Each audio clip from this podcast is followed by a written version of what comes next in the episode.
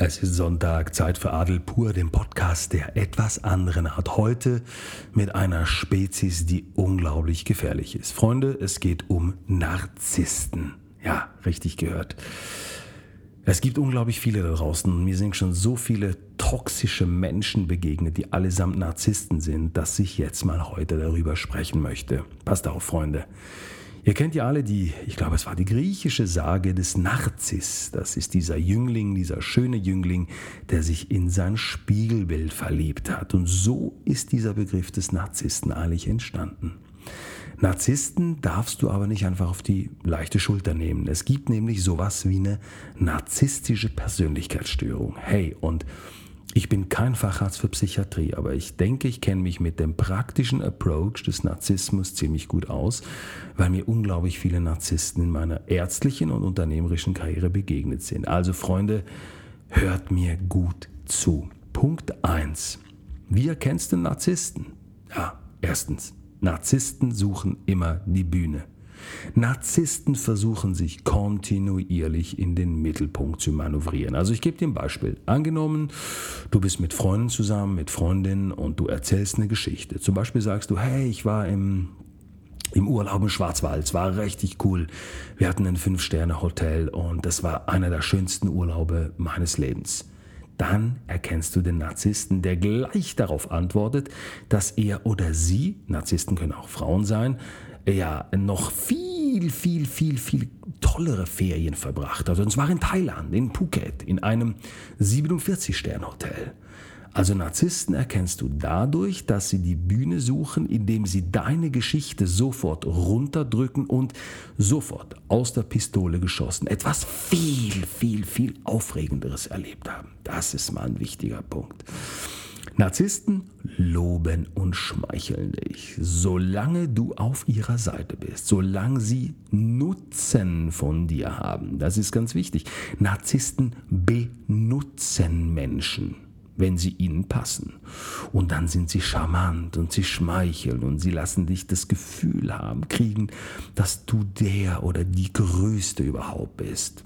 Aber von jenem Moment an, wo der Nutzen vorbei ist, da macht es plupp und sie werfen dich weg. Wie ein Stück Scheiße wirst du ins Klo gespült. Auch das macht Narzissten auch so gefährlich, weil sie sehr charmant sein können. Und es ist unglaublich schwierig, sich diesem Charme zu entziehen. Und da sind wir schon beim dritten Punkt, das Wort Ich.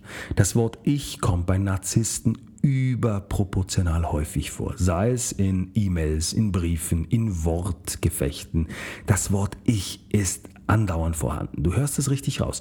Ich habe das getan, ich habe das getan und ich habe das getan und das kann ich übrigens auch. Habe ich euch schon erzählt, dass ich in dem und dem unglaublich spitze bin. Also Freunde, wenn ihr dieses Wort Ich verdammt häufig hört und ich würde mal sagen so über 50 Prozent der Sätze und das ist also schon sehr, sehr hoch, dann habt ihr es wahrscheinlich mit einem Narzissten zu tun. Vorsicht, auf der Ich-Schiene zu landen. Punkt 4, glaube ich. Narzissten sind nicht kritikfähig. Narzissten finden sich so geil, dass es unmöglich ist, dass überhaupt ein menschliches Wesen es wagen kann, ihn oder sie zu kritisieren. Narzissten reagieren sehr aggressiv darauf. Also sie versuchen teilweise mit sehr verletzenden Äußerungen das Gegenüber, das kritisiert, zu, ja, zu erniedrigen. Man hat das sehr gut an äh, ehemaligen Präsidenten Donald Trump gesehen, der ja permanent Menschen, die ihm widersprochen haben, auf Twitter zur Sau gemacht hat. Klassisches, klassisches Verhaltensmuster schwerer pathologischer Narzissten. Narzissten haben auch die Unfähigkeit, sich in das Gegenüber reinzuversetzen, weil es in ihrer Meinung zumindest schlicht und einfach nicht nötig haben. Also Narzissten die scheren sich einen Dreck darum, wie es dem Gegenüber geht. Und das macht sie teilweise auch so bösartig und gefährlich. Es ist zum Beispiel so, dass Narzissten in einer Beziehung absolut toxisch sind, weil sie das Gegenüber oder die, die, Partnerin, den Partner völlig aussaugen und leer wieder ausspucken. Und weil Narzissten ja auf den ersten Blick irgendwie cool sind, charismatisch sind, erkennen wir das nicht, dass sie Narzissten sind. Und es gibt unglaublich viele Bücher darüber, wie man Narzissten erkennt. Hey, und jetzt verrate ich euch mal, meine absolute Killerphrase. Also, wenn ihr diese Phrase einem Narzisst stellt, dann seid ihr auf dem richtigen Weg, der wird sich entlarven. Also passt auf, die Frage ist so simpel und so geil. Passt auf, ihr fragt euer Gegenüber. Auf einer Skala von 1 bis 10, wie sehr stimmen Sie der Aussage zu? Anführungszeichen, ich bin ein Narzisst. Schlusszeichen, Fragezeichen. Ja, als werdet ihr sagen, diese Frage ist weder subtil noch äh, irgendwie rhetorisch besonders ausgebufft. Da habt ihr recht, ist ziemlich platt. Aber weil der Narzisst eben Narzisst ist, stimmt er dieser Frage sehr ehrlich zu. ist unglaublich. Die Narzissten, die, die, die knallen sich irgendwo in der Werteskala 7, 8, 9, 10 ein.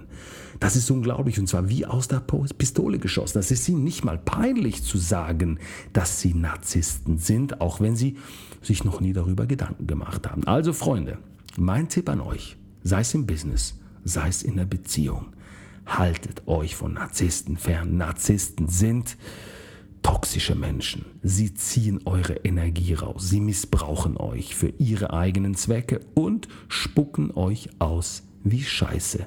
Und das hat nun wirklich niemand nötig. Ich freue mich auf nächste Woche, wenn es heißt Adel pur und wünsche euch jetzt einen wunderschönen Wochenstart. Bis bald. Tschüss, tschüss.